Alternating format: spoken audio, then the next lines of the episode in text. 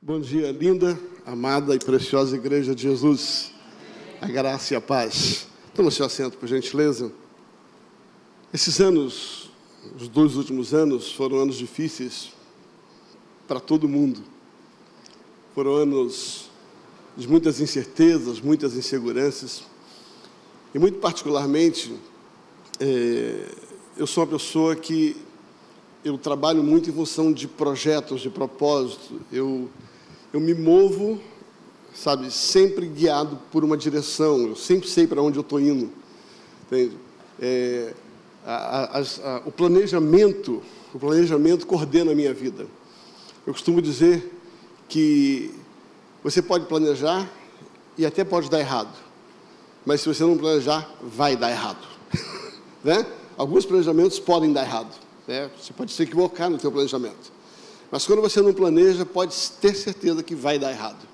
Então, eu gosto muito de planejar. E esses dois últimos anos foram anos bem complicados de planejamento. Nada a gente podia definir, porque a gente não sabia o que acontecia no dia amanhã, no dia seguinte. Né?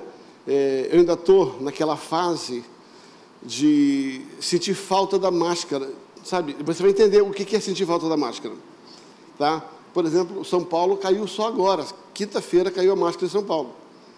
Tá? Eu estava no, no, hotel, quando eu entrei no elevador, falei, ah, meu Deus, esqueci a máscara, senti culpado. Não que eu goste dela, mas eu estou nessa fase de, de, tentar, eh, eh, de tentar lidar sem ela, né? E que delícia estar tá livre desse trem, né? É, mas é, é, foram tempos bem, bem, bem intensos. E nesse período eu vi muita coisa acontecer com pessoas, com igrejas.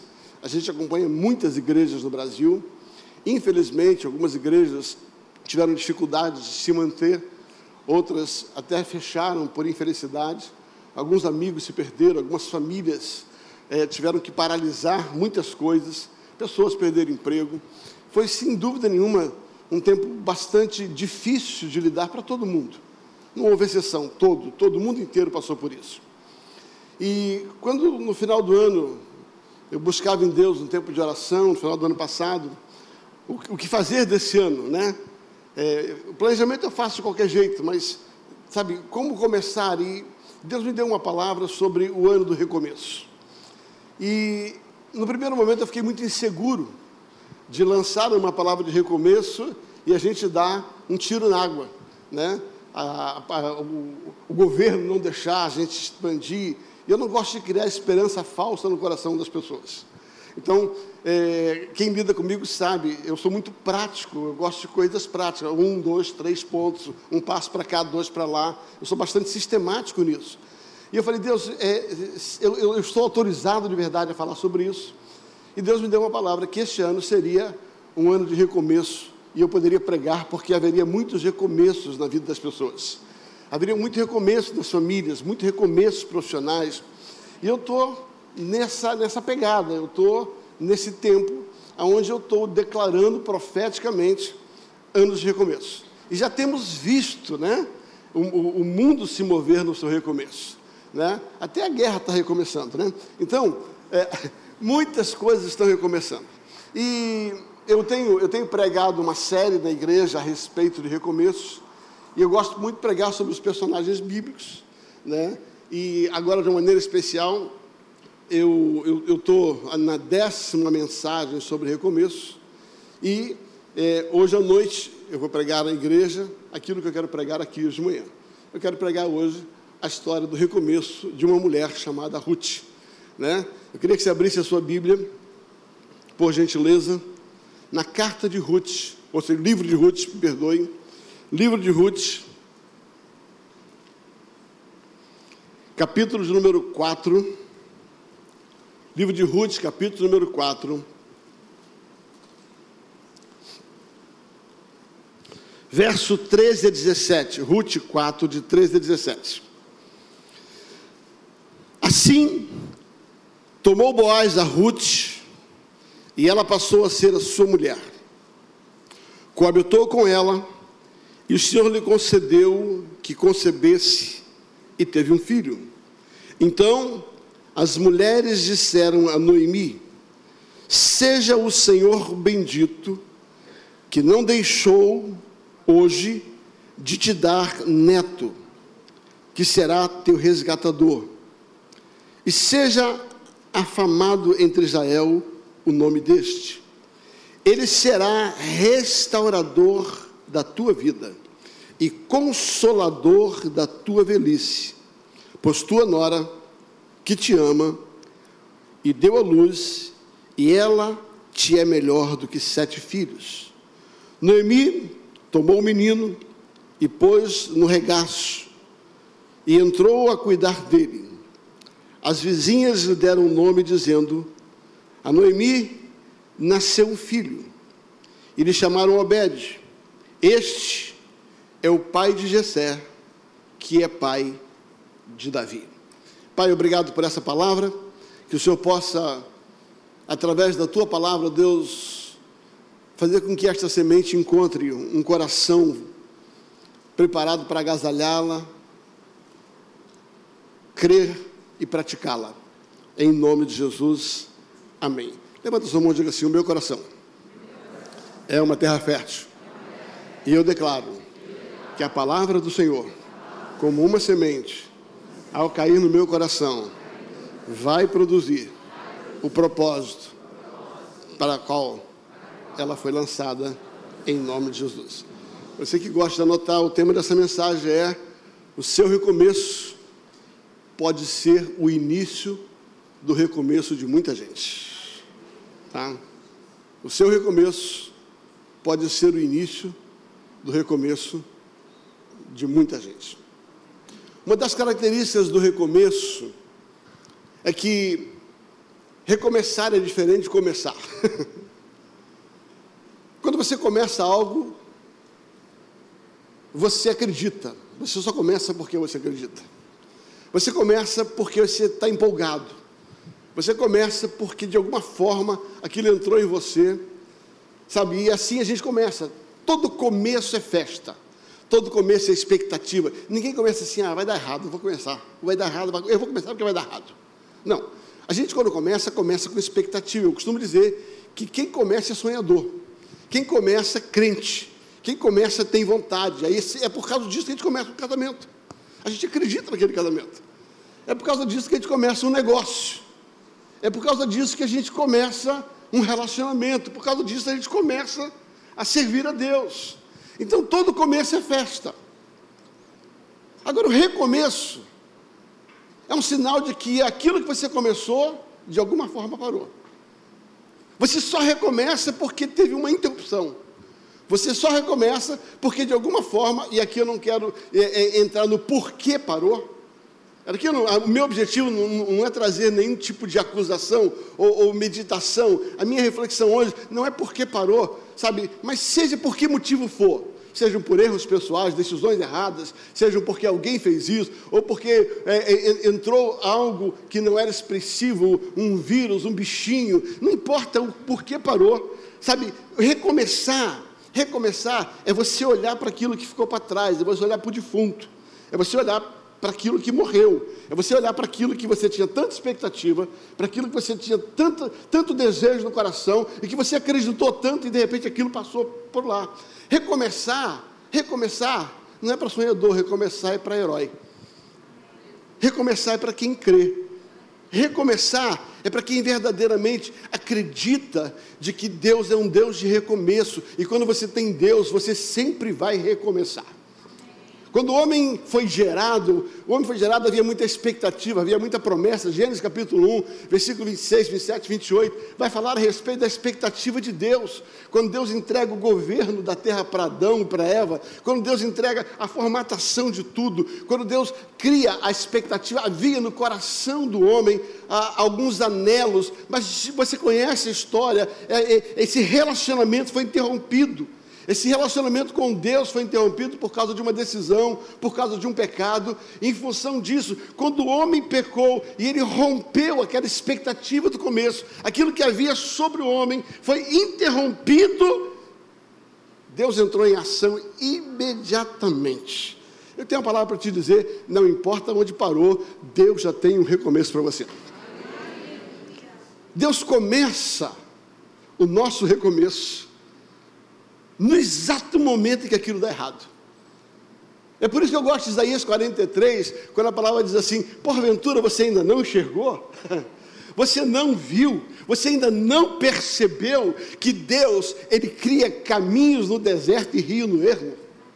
Sabe, a palavra de Isaías diz assim: fiquem atentos, deixa eu contar uma coisa para vocês. Ei, vocês não enxergaram ainda, vocês não estão vendo, porque quando a gente está debaixo de um fracasso, a gente está debaixo de uma interrupção, a gente está debaixo de algo que paralisou, quando um sonho acabou, quando um relacionamento acabou, quando uma expectativa acabou, quando a empresa acabou, quando alguma coisa acabou, a nossa tendência é ficar olhando para aquelas coisas e não consegue enxergar muito mais além daquilo. Você sabe o que eu estou dizendo. Aquilo ali começa a tomar conta da gente e nós ficamos cegos observando aquilo. E Deus está dizendo assim: tire os olhos da onde parou e ponha os olhos aonde eu estou colocando meu olho. Eu quero dizer para você, querido, é aquilo que você ainda não está enxergando, Deus já construiu. Sabe, ele diz assim: ei, preste atenção, você não está sabendo, preste atenção, você não está enxergando. Eu já criei ele não vai criar. Eu já criei um caminho no deserto. E eu já fiz um rio a um lugar que é tudo seco. Quando eu estive em Israel, eu, eu, eu me aventurei e, e eu, eu, eu, eu, queria conhecer, eu, queria conhecer um, um pedaço do deserto Saara. Né? E muita, pouca gente, era muito quente o período, ninguém queria muito entrar lá, mas eu queria. Eu queria subir num camelo daquele, dar uma de beduíno, aqueles troços no rosto assim, né? E andar. Depois de um certo tempo, não muito longe, eu me lembro que eu estava em cima assim, parei, olhei para frente. O que, que eu vi? Areia. Olhei para a direita, areia. Olhei para a esquerda, areia. Olhei para trás, areia. Eu falei, cara, como é que esse cara sabe para onde estou indo? Como é que esses beduínos que moram aqui sabem para onde estou indo? Aí eu perguntei por quê, assim, como é que eles sabem? Assim, sabe por quê? Porque existe um caminho que ele enxerga, que você não enxerga. Eles conhecem um caminho que você não está vendo, você está vendo na areia, mas ele está vendo um caminho.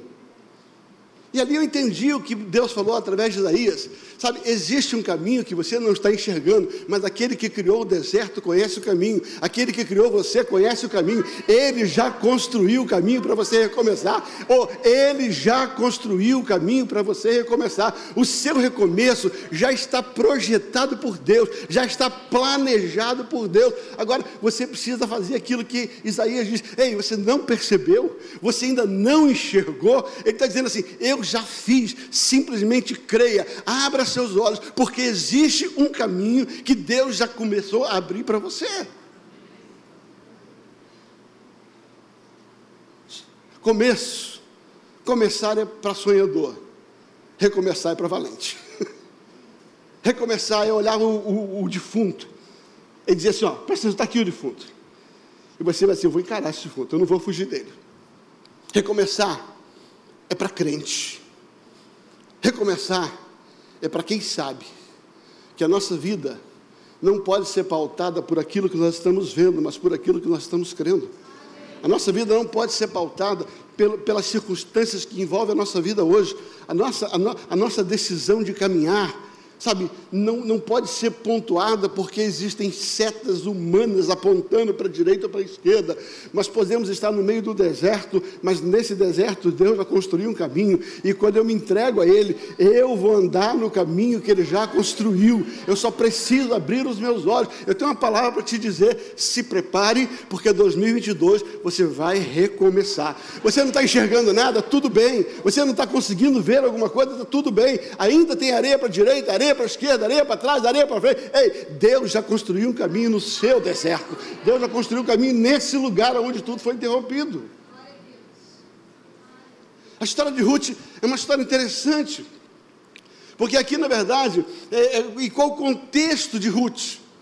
Né? A Bíblia diz que havia um homem chamado Elimelech, que era de Belém, Efratá de Belém. E ele então teve um tempo difícil, bateu uma pandemia em Belém. Sabe? O Corona menos 32, não era 19? Corona menos 2 mil, menos 4 mil. bateu um corona lá. E a Bíblia diz que faltou pão naquele lugar. Tá? Faltou pão em Belém. Interessante que a palavra Belém significa casa do pão. Belém significa casa do pão, em outras palavras. Faltou pão no lugar onde devia ter pão. O problema é que Deus tinha uma promessa sobre Belém. Deus tinha uma aliança com Belém. É de Belém que nasceu Jesus. Deus tinha uma aliança com Belém. Sabe o que eu falar? Algumas vezes nós estamos em Belém, lugar da promessa, lugar da provisão, e mesmo assim falta pão. Sabe qual é o problema? O problema é que quando falta pão, no lugar da promessa, nós vamos procurar pão longe da promessa. E é melhor você viver a privação na promessa do que buscar os recursos fora da promessa. O que aconteceu com Elimeleque? Que ele saiu do lugar da aliança, ele saiu do lugar da provisão, ele saiu do lugar onde Deus tinha feito uma aliança, da onde viria o seu e o meu redentor, o meu e o seu salvador. Era o lugar da provisão, era a casa do pão. Tem muita gente sabe, mudando de igreja, porque de um determinado tempo parece que faltou pão, vou largar a igreja, não quero mais igreja, cansei da igreja, querido, a igreja é a casa do pão, e quando você deixa a igreja, seja por que motivo for, sabe, cuidado com isso, ah, mas não estou mais alimentado nesse lugar, eu já ouvi tanto isso, sou pastor de uma igreja, é uma boa igreja, tem bastante gente, e é interessante, quantas vezes eu vi na minha vida algumas pessoas chegarem para mim, ah, pastor, eu vou deixar a igreja, sabe, não recebo mais, não alimento mais. Um dia Deus me deu uma palavra, está ali, onde Deus fala através do profeta Isaías, ele diz assim: se quiserdes e me ouvirdes, comereis o melhor da terra. Sabe, queridos, comer o melhor de um lugar é uma decisão. Porque a gente acha que são os homens que nos alimentam com palavras, quando na verdade é a palavra que nos alimenta através dos homens. Eu vou repetir. O problema é que nós esperamos que os homens nos alimentem através da palavra, quando na verdade é a palavra que nos alimenta através dos homens. Deus tem compromisso com a sua palavra. E quem tem compromisso com a palavra, aquele que tem o compromisso com a palavra, ele vai te alimentar. Então, cuidado para não deixar a casa do pão, porque você acha que você não está alimentado naquele lugar, sabe? Entenda algo, sabe? Cuidado com essa decisão. Ele Meleque tomou uma decisão, ele largou o lugar da provisão. E a Bíblia diz que ele foi dar uma voltinha, a palavra peregrinar. Eu não vou ler o texto porque o nosso, esse culto é mais curto um pouco. A Bíblia diz que ele saiu a peregrinar. A palavra peregrinar significa dar uma voltinha e voltar, Teixeira. Sabe assim, vou dar uma voltinha, tá? Vou dar uma voltinha, vou fazer um turismo e daqui a pouco eu volto. Tá? E aí ele sai e chega num lugar chamado Moabe.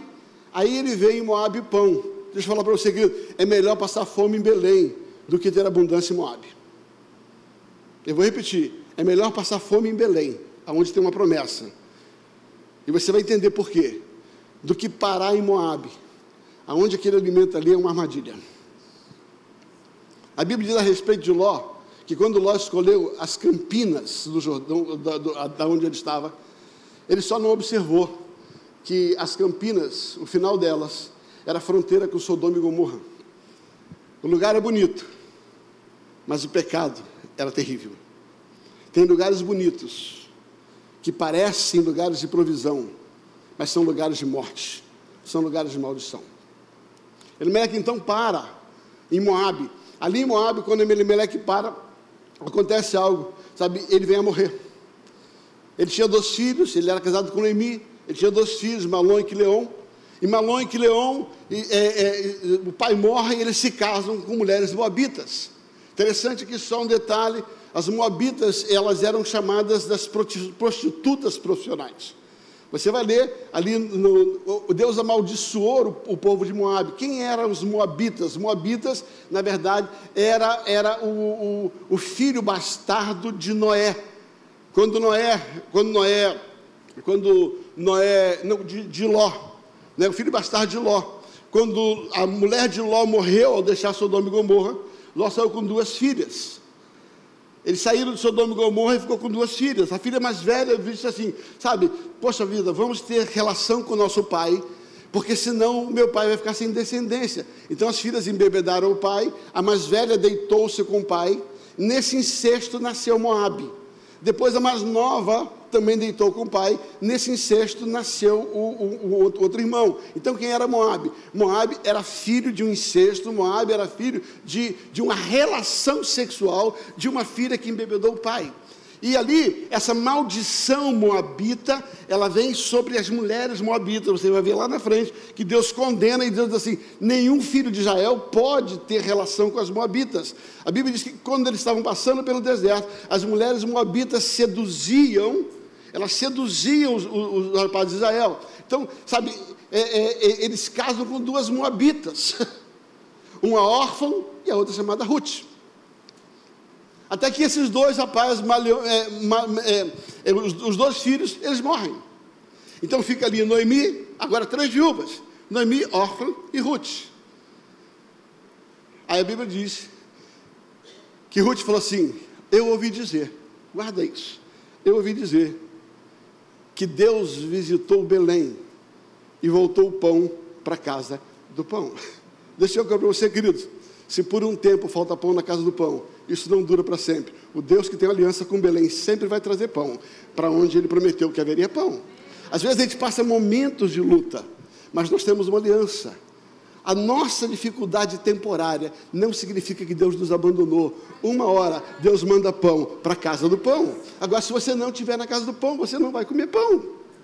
O problema é que quando a gente sente falta de pão, a gente busca pão onde não devia buscar em vez de aguardar a provisão de Deus no lugar onde Ele prometeu que seria a tua provisão. Ela ouviu falar que o pão voltou para Belém, ela decidiu ir para Belém. Ela saiu com as suas noras até que é, ela chega e disse: Filhas, fiquem por aqui, voltem para os seus povos, volta para Moab, volta para os seus pais, volta para os seus deuses. Sabe, eu estou velha, eu não vou dar mais filho para vocês. A Bíblia diz que órfão beija ela e volta. Órfão beija Ruth, é, é Noemi e volta. Entretanto, Ruth falou assim: Eu vou com você. Ela falou: Não vai, eu vou, não vai, eu vou, não vai, eu vou, não vai, eu vou, não vai. Ela falou assim: Eu vou, eu vou, sabe por quê? Porque eu não quero viver mais do que está em Moab. Eu não sou, eu nasci em Moab, mas eu não quero viver o que está em Moab. Eu já percebi que existe algo melhor do que Moab. E sendo assim, eu vou para onde você vai. O teu Deus será o meu Deus. Eu vou mudar a minha história, porque eu vou mudar a minha aliança. Eu vou sair, eu não vou voltar para aquela terra. Eu não vou voltar para aquela desgraça. Eu não vou voltar para aquela maldição. Eu nasci em Moab, mas eu não preciso morrer em Moab. E nesse entendimento, ela sai com a sua sogra. E a história prossegue. Ali ela conhece um lugar, ela conhece um homem, esse homem chama-se Boaz. E esse Boaz, então, o texto que nós lemos, Boaz então se torna o resgatador, o remidor. Não vou falar, não tem tempo de trabalhar sobre isso. Agora, quais são os princípios de recomeço que nós aprendemos sobre essa vida dessa mulher, essas duas mulheres? Algumas verdades sobre o livro de Ruth, algumas lições. Lição número um: cuidado com as decisões erradas quando não rapidamente corrigidas, vão levar a outra decisão errada, que vão levar a outra decisão errada, que vão levar a outra decisão errada, até virar tragédia. Ouça bem, primeira verdade é uma decisão errada. Ela não determina o teu fracasso, mas não corrigi-la assegura o teu fracasso. Meu pai sempre dizia: o problema de um homem não está em errar, é o que ele faz quando ele erra. Um homem não se determina quando ele só acerta, porque todos nós erramos. O homem se conhece com aquilo que ele faz no momento em que ele errou, no momento em que a coisa aconteceu. Cara, eu não sei por que, que dá errado algumas coisas. Eu sei que o diabo tem força nisso, eu sei que as pessoas têm força nisso, mas eu descobri que a grande maioria dos nossos problemas não tem nada a ver com os outros, se você parar para analisar sinceramente, você e Deus, você vai perceber que a maioria dos teus fracassos, dos meus fracassos, foram frutos da nossa decisão errada. Alguém pode ter induzido, circunstâncias pode ter, mas fui eu que decidi. Fui eu que decidi. Ninguém te obriga a tomar decisão. A decisão que você tomou, que te levou a um fracasso, que te levou a uma interrupção, pode ter certeza, foi você que fez. Por favor, pode ter sido induzida por uma série de coisas, mas a decisão foi sua. Ninguém te botou uma 45 na cabeça e falou: ou você decide ou morre. O que aconteceu? Quando Elimeleque saiu do lugar onde não devia ter saído, ele parou no lugar onde devia ter parado. Ele saiu do lugar da onde ele nunca devia ter saído. Existem alguns lugares que você saiu que você nunca devia ter saído. Algumas decisões deixaram algumas coisas que você nunca devia ter deixado. Só que essa decisão equivocada levou ele a tomar outra decisão errada. Porque ele não voltou para onde devia ter voltado, ele ficou onde não devia ter ficado. E essa decisão segunda equivocada acabou levando mais um problema. Ele morreu. E a não correção da família dessa decisão levou seus filhos a casarem com Moabita. Outra decisão errada. Que também não deu certo. Agora os filhos morreram. Você percebeu que uma decisão errada, quando não meditada, corrigida, ela vai levar a outra decisão errada, que vai levar a outra decisão errada até que vira tragédia? Então a primeira verdade é cuidado com as suas decisões. Cuidado com decisões equivocadas, cuidado com decisões erradas. Todos nós tomamos decisão errada. Agora você não pode se manter nessa decisão. Você não pode insistir nesse lugar. Nessa manhã eu quero dizer para você: se arrependa. Encontre um lugar onde você olha para dentro de você e para de botar desculpa nos outros, culpar os outros, alguma coisa por aquilo que você está vivendo e olha qual é a sua responsabilidade e muda. Porque o que vai transformar a sua história é a decisão que você vai tomar a respeito da vida que você está levando.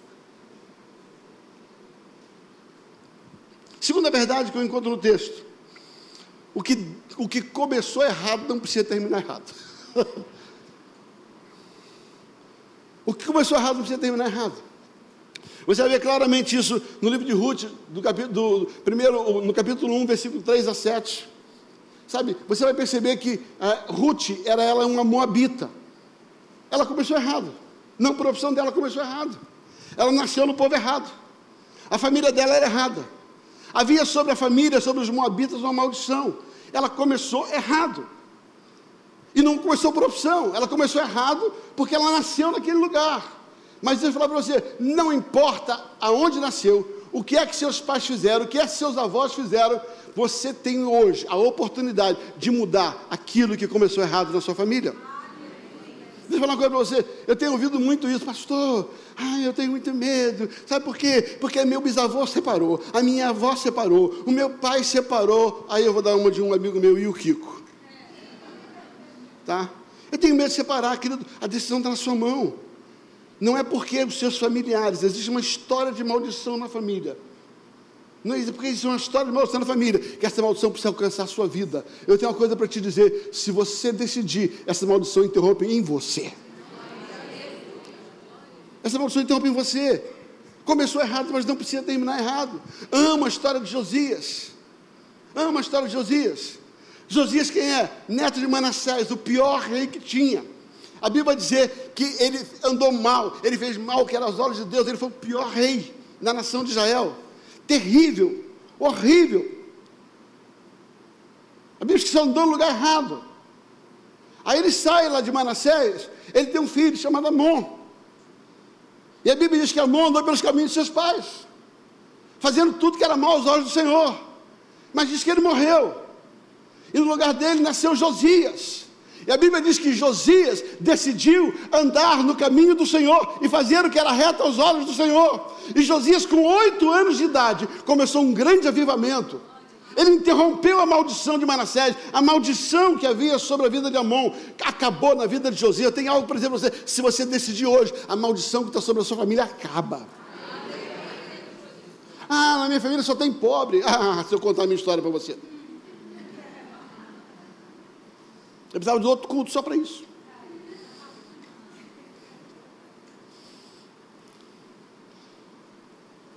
Eu descobri, eu descobri que eu fui a primeira pedra na minha família. Estava lendo sobre Davi, ele tinha cinco pedras, mas ele só precisou de uma, né? Ele só, só precisou de uma para matar. Ah, mas por que, que ele tinha, por que, que ele pegou cinco? Porque em Reis diz que Golias tinha quatro irmãos. Eu gosto de gente prevenida. Falou, essa aqui é para Golias, os outros é para os irmãos dele. Está escrito, depois depois procura lá, vai ver. Ele sabia que uma pedra só era suficiente na mão de Deus. E Deus já falou comigo, sabe, você é a primeira pedra. Eu descobri que pela misericórdia de Deus eu fui o primeiro universitário de uma família onde minha mãe tem, teve dez irmãos, o meu, o, meu, o meu pai teve dez irmãos, eu tenho uma tonelada, não dá para fazer festa de família, não cabe nessa igreja. Almoço família não cabe aqui. E na história da minha família, nem do meu pai e da minha mãe, nunca tinha tido universitário. Eu descobri que eu fui o primeiro pastor da família. Hoje, vocês têm aqui um casal de pastores que são da família.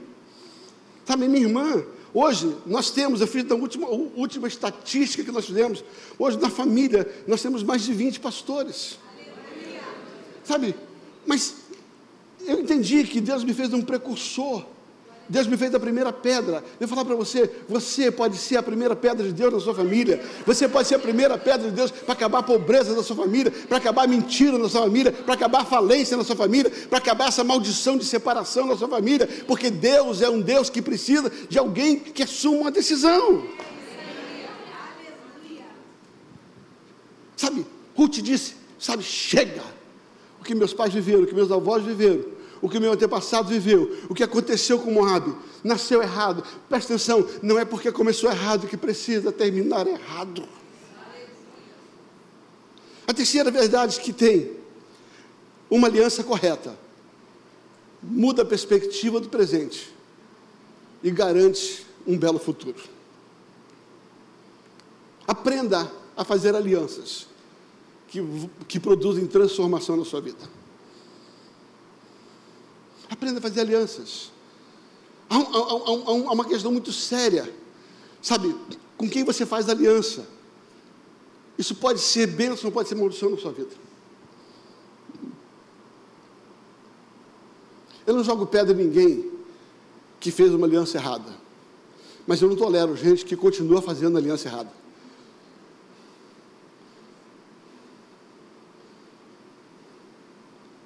Sabe, essa moça, ela teve uma chance incrível, as duas, tanto órfão quanto Ruth. Quando ela ouviu falar que Deus, que Deus, que Deus havia abençoado Belém, a sua sogra falou: Eu vou voltar para lá. Agora vocês duas, voltem para as alianças antigas, voltem para o povo de vocês, voltem para Moab, fiquem lá, voltem para os seus pais. A órfã falou: Tá bom, é tudo que eu queria. A Bíblia diz que ela beija a sogra e volta. A Ruth olhou para trás e falou assim: para aquela aliança eu não quero mais não. Eu preciso de uma nova aliança. Eu preciso recomeçar de um lugar diferente. Eu não posso, eu não vou conseguir chegar a um lugar debaixo dessa aliança. E a Bíblia diz que ela chega e fala assim: Eu não vou te deixar. Ruth falou: Vai embora, não vou te deixar. Aí Noemi falou: Vai não. Ela falou: Fico, não vai, vai, não vai, vai, não vai. Até que ela dá o checkmate e faz uma das declarações mais impressionantes da Bíblia Sagrada. Ela diz assim: Sabe, sabe por que eu não vou te deixar? Porque eu quero o seu Deus, eu quero o seu povo, eu quero aquilo que existe sobre a vida do seu povo, eu quero aquilo que seu Deus pode dar. Sabe, não me inste, não me instiga a te deixar. Sabe por quê? Porque eu não te deixarei. Sabe, o, aonde você for, eu irei. Aonde você for sepultado, ali eu estarei. O seu Deus será o meu Deus. O seu povo será o meu povo. Sabe que ela decidiu mudar a história. O que mudou a história dessa moça foi que ela decidiu mudar a aliança que ela tinha. Eram duas moças, as duas tiveram a mesma chance. E aqui, para mim, fala muito da vida das pessoas. Sabe, a mesma chance que foi dada para Ruth foi dada para órfão. Ouça bem, a mesma chance que foi dada para Ruth foi dada para órfão, volta para o seu povo. Toda vez que eu prego uma mensagem, eu sempre entendo que no mínimo tem dois tipos de gente: aquelas que são órfãos e aquelas que são Ruth no auditório. Aquela que ouve a palavra e diz assim: Ah, tá bem, eu vou embora. E outro falou assim: Não, eu vou mudar, porque eu entendi que essa palavra pode transformar a minha vida. Eu costumo dizer que Deus não cria expectativa mas Deus supre elas. Quando ela determina entrar nesse lugar, ela decide mudar a aliança dela, ela muda o destino dela. Ela não volta mais para o lugar da maldição, ela não volta mais para o lugar da prostituição, ela não volta mais para o lugar onde fracasso, onde a condenação de Deus está, porque ela decidiu mudar a aliança. Querida, alianças são coisas muito sérias. Muitos dos nossos fracassos foram alianças erradas que nós fizemos. E aí eu vou falar para os jovens: cuidado com os casamentos, cuidado com as alianças que vocês estão para fazer. Em vez de olhar para o externo, olha para o interno. Sabe, por que, que, eu, por que, que eu sou apaixonado pela minha esposa em tantas coisas? Cara, minha esposa é modelo, é linda. Minha esposa é linda, linda, linda. Cara, eu sou esse bicho aqui, ó. Objeto indefinido, não sou branco, não sou preto. 1,80m, olho verde, carioca, cabeça de dumbo, olheira de Paraíba. Aonde eu estou, pessoal, ih, você nasceu aqui? Eu vou no Nordeste, você nasceu aqui? Isso aí. Só para vocês entenderem. Querido, eu, quando eu casei, eu era muito mago, mago, mago, mago, mago, mago, mago, mago.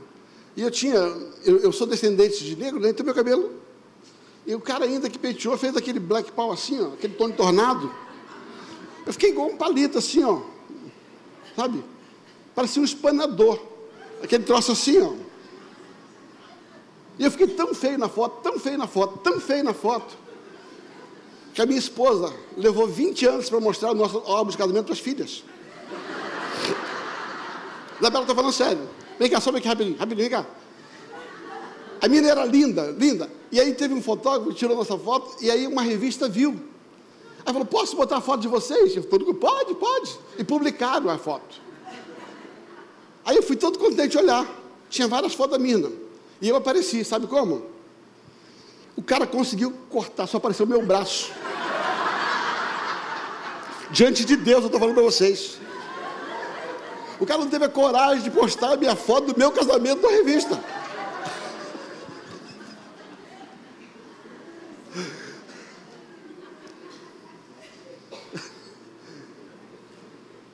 Deixa eu contar um segredo para você, queridos. Moças, cuidado. Faça que nem a pastora Mirna. Esquece o que está para fora e valorize o que está para dentro.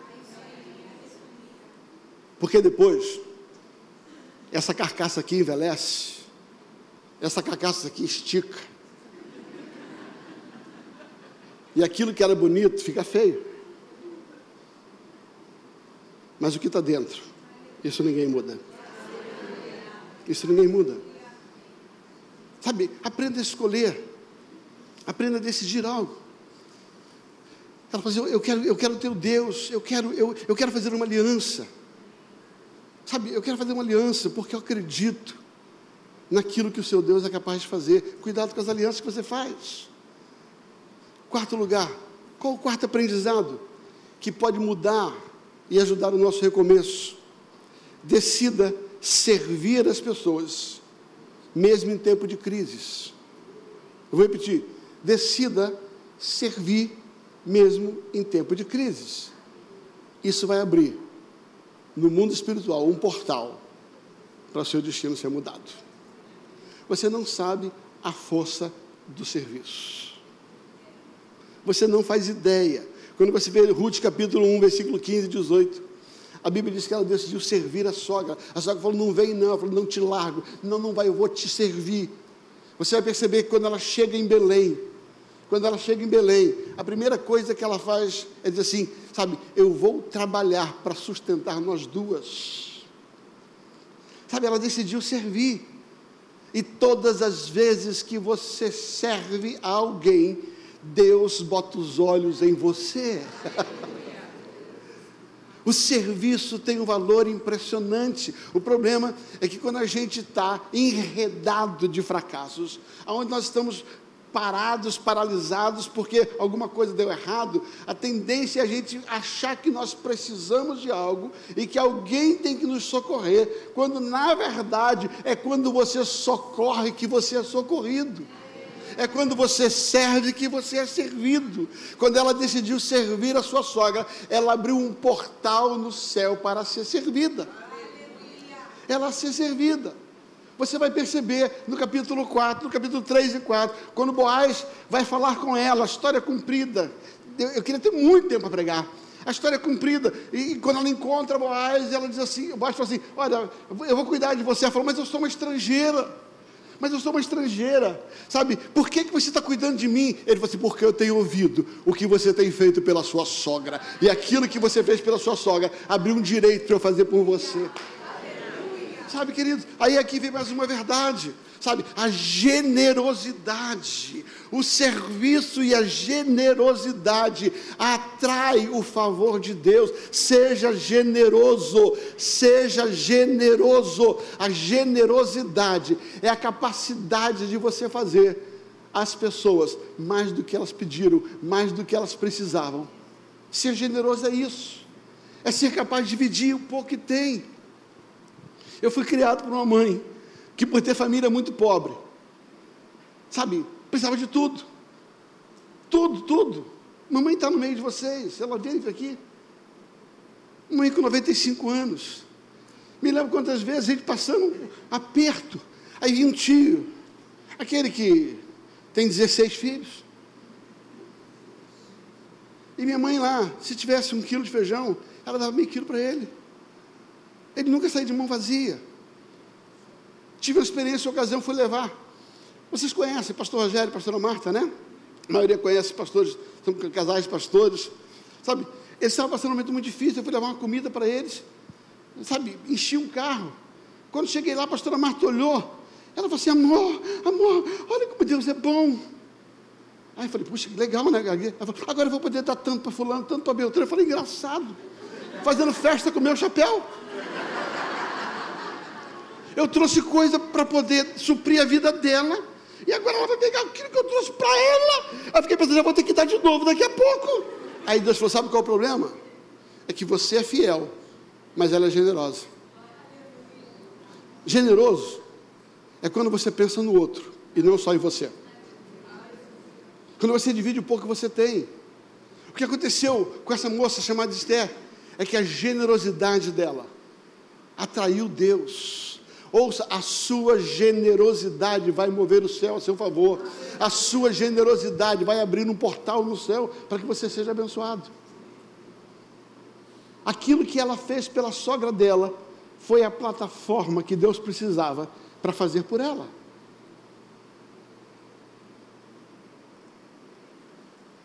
Mais uma verdade. Aprenda a dar valor a conselhos. Aprenda a dar valor a conselhos. E entenda a importância de prestação de conta. Aqui tem duas verdades. Primeiro, tem gente que não gosta de conselho. Segundo, tem gente que gosta de conselho, mas nunca presta conta do conselho que recebeu.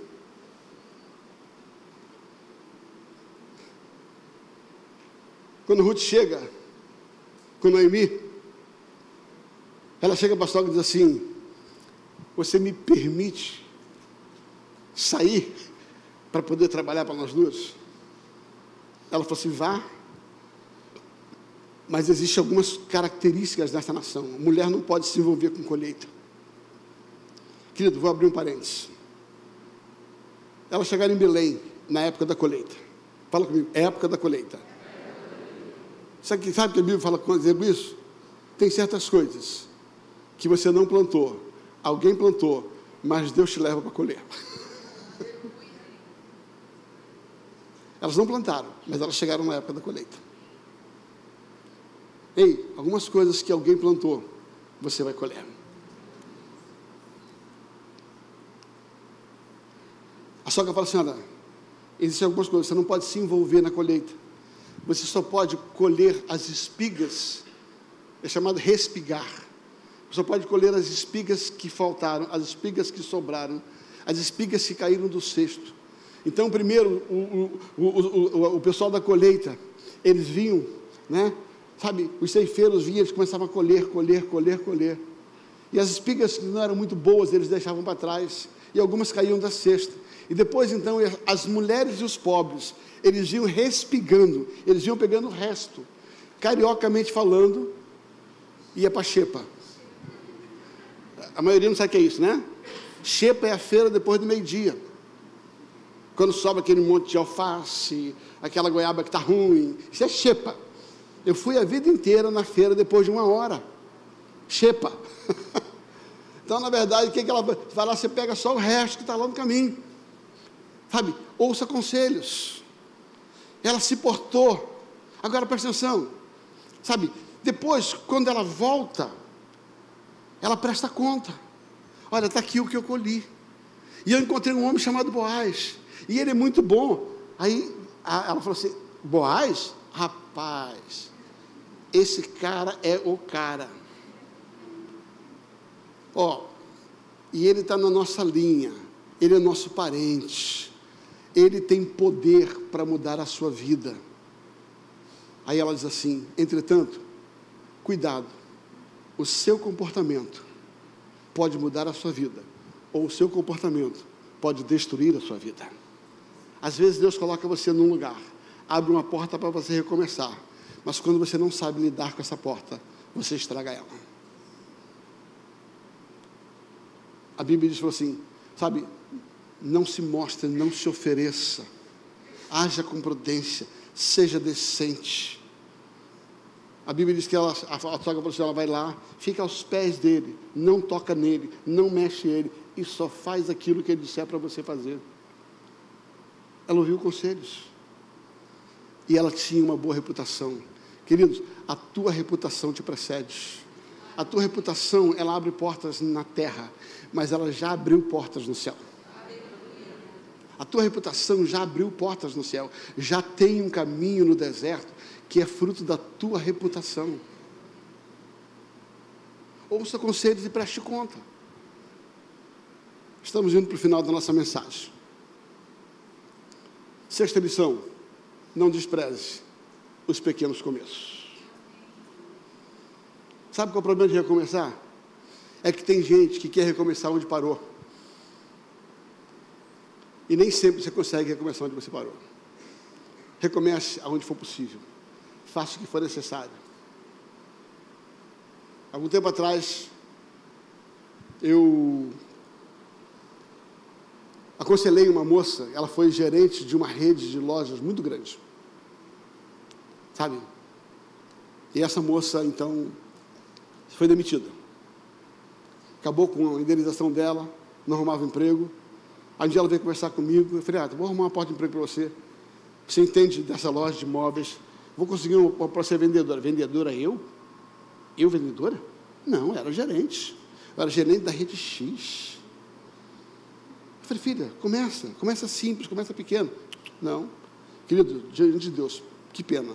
Até hoje está desempregada. Vivendo de favores e cesta básica. Sabe por quê? Porque não aprendeu que recomeços são oportunidades de ser fiel no pouco para ser colocado no muito. Para ser colocado no muito. Eu quero terminar. O seu recomeço abre portas para que outros possam recomeçar. A Bíblia diz que Ruth, ela se deu ao processo de recomeço. Ela perdeu o seu marido havia fome. Ela estava numa terra estranha. Mas ela viu em uma nova oportunidade de começar, fez a aliança certa. Obedeceu, ouviu conselhos. Foi generosa. E aí ela recomeçou. Esse homem chamado Boaz. A história é muito linda, depois você lê Ruth. São quatro capítulos. Você lê na pacada, gente. Né? Essa, esse, esse rapaz chamado Boaz decidiu casar-se com ela. O seu recomeço. E ele diz bem claro: sabe por que eu vou casar com você? Porque você tem boa reputação. Porque você foi generosa. Porque você mudou as alianças que você tinha. Porque você não ficou presa.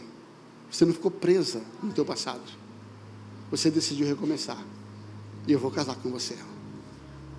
E a Bíblia diz que esse recomeço dela nasceu um, um filho chamado Obed.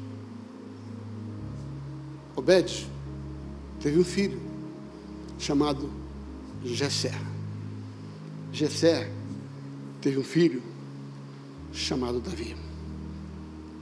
O recomeço de Ruth colocou ela no cenário da vida de Jesus. Mateus capítulo 1. A Bíblia cita duas mulheres. Essas duas mulheres tiveram começos terríveis. Terríveis. E uma delas é Ruth. E a Bíblia diz que Ruth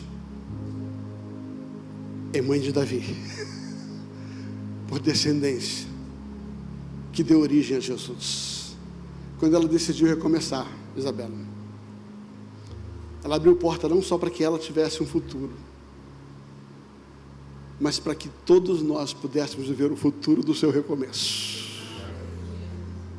A sua sogra, o texto que nós lemos no início, ela era agraciada diante das pessoas e disseram assim: Deus, através de Ruth, te deu um recomeço.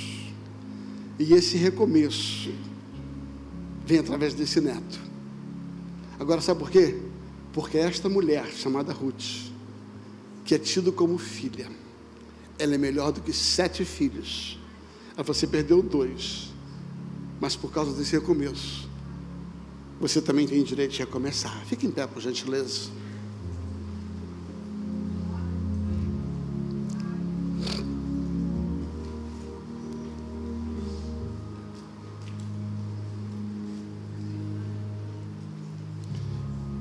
Que eu queria conversar com você nessa manhã?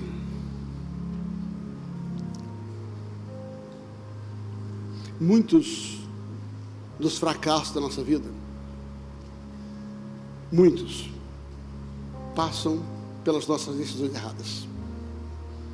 Ainda que você esteja vislumbrando o que que startou isso?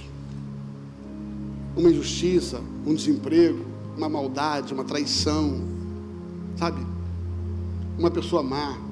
Por favor, eu não estou, só estou dizendo que é, é entendível que às vezes pessoas, circunstâncias, elas nos levam a viver.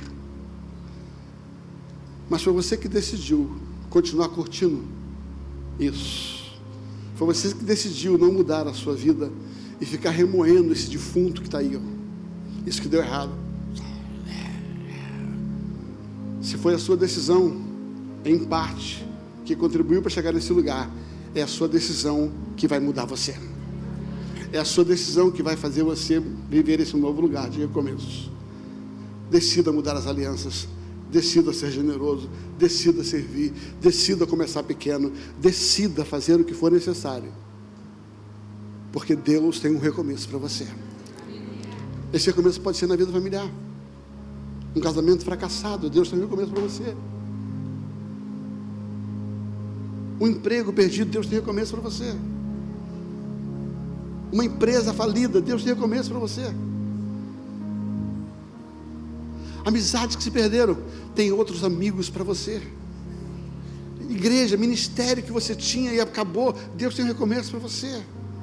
Essa manhã é uma manhã de decidir recomeçar. De se posicionar. Feche seus olhos enquanto adoramos ao Senhor, depois nós oramos. Em todo tempo és fiel. Em todo tempo tu és tão, tão bom. Com todo o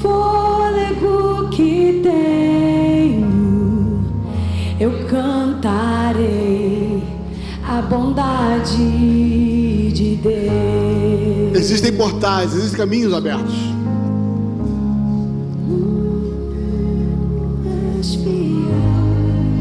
Existem caminhos no seu deserto. Existem caminhos no seu deserto. Todo tempo tu és tão bom. Porventura não percebeis. Eis que estou abrindo um caminho no seu deserto.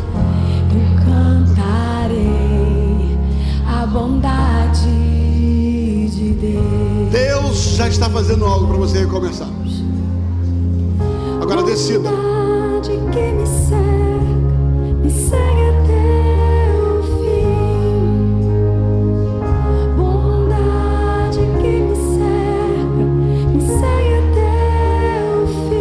Deus é bom.